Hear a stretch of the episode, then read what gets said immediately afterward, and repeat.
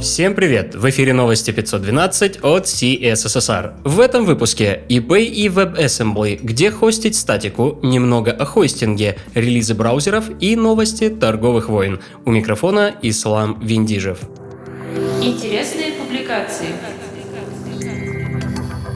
Веб-сообщество с готовностью приняло идею взять код, написанный на языках программирования, отличных от JavaScript, и запустить этот код в браузере. Потенциал WebAssembly решили раскрыть в eBay и написали на нем сканер штрих-кодов. Краткий вывод такой. Если в WebAssembly реализовано что-то, мы можем дать четкие гарантии того, что оно будет работать постоянно. Больше подробностей в официальном блоге eBay. Возможно, самое время отказаться от CDN для хранения статики. Какие минусы и риски влечет за собой использование сторонней инфраструктуры для загрузки библиотек и какова цена загрузки ресурсов, рассказывает Гарри Робертс из CSS Wizardry. Дмитрий Цепелев и Полина Гуртовая открывают цикл статей, где рассказывают, как поставить GraphQL на рельсы и подготовить его к полету в разработку с помощью Apollo. В статье много кода и никаких серебряных пуль. Все в лучших традициях злых марсиан.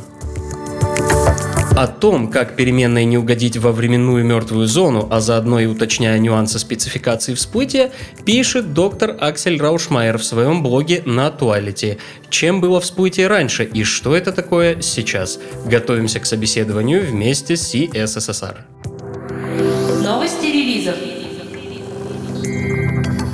Вышел 75-й релиз Chrome. Помимо кэширования результатов компиляции WebAssembly и 42 фиксов, релиз получил апгрейд инструментов разработчика. Теперь через DevTools можно посмотреть все существующие индекс DB, увидеть размер ресурсов без сжатия при мониторинге сетевых запросов и получить состояние брейкпоинтов, выставленных в цепочке вызова методов в режиме дебага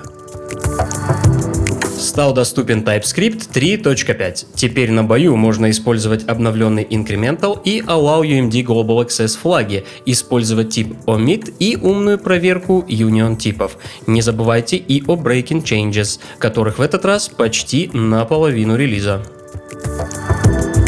Вышла вторая версия GitHub Desktop, в которой теперь можно стэшить и ребейзить. Об этом мы узнали из Laravel News, которые уже традиционно сообщают о новом релизе самого Laravel. В версии 5.8.20 появился метод ViewAny, команда Make Migration, выводящая полный путь к файлу, а также фикс команды Cache Clear. И завершают неделю релизов корректирующие выпуски Mozilla 6701 и Tora 851. Подробнее о них читайте в релиз-ноутах. Другим новостям торговой войне против Китая присоединился и Facebook. На новых телефонах Huawei больше не будет предустановленных приложений Facebook, WhatsApp и Instagram, сообщает Reuters. В свою очередь Китай готовит ответные санкции, которые предположительно охватят значительную долю рынка электроники, включая Panasonic, Toshiba и даже Intel. Целом, даже несмотря на активную разработку альтернативной мобильной оси, в ближайшее время ожидается резкое снижение спроса на технику Huawei. Ситуацию усугубляют слухи о недавней утечке скриншотов аналога Android и его технических характеристиках, судя по которым делается вывод, что достойной конкуренции с Google сервисами пока не предвидится. ФСБ запросила ключи шифрования Яндекс Почты и Яндекс Диска, но компания отказывается их передать. Ключи могут дать доступ к паролям пользователей всей экосистемы Яндекса, сообщает РБК. Ситуацией воспользовался Павел Дуров, пригласив сотрудников Яндекса на работу в Telegram для разработки агрегатора новостей.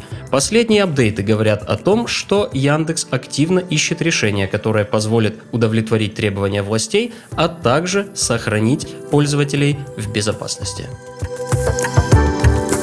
Кажется, кто-то неудачно свайпнул. Тиндер согласился сотрудничать с РКН. Приложение станет предоставлять доступ к личной информации пользователей по требованию органов правопорядка, заявил глава Роскомнадзора Александр Жаров. «Мы свайп под ногами майора», реагируют пользователи Твиттера. Попытке изменить погоду на IT-ниве Microsoft и Oracle экспериментально объединяют свои облачные сервисы, чтобы их пользователи могли беспрепятственно перемещать рабочие нагрузки и данные между ними. Такой симбиоз продолжает череду уже заключенных союзов Microsoft.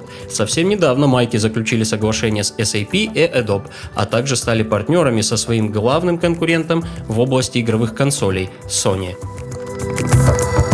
Все ссылки на инфоповоды и сопутствующие публикации ищите в описании. С вами был Ислам Виндижев. До встречи через неделю.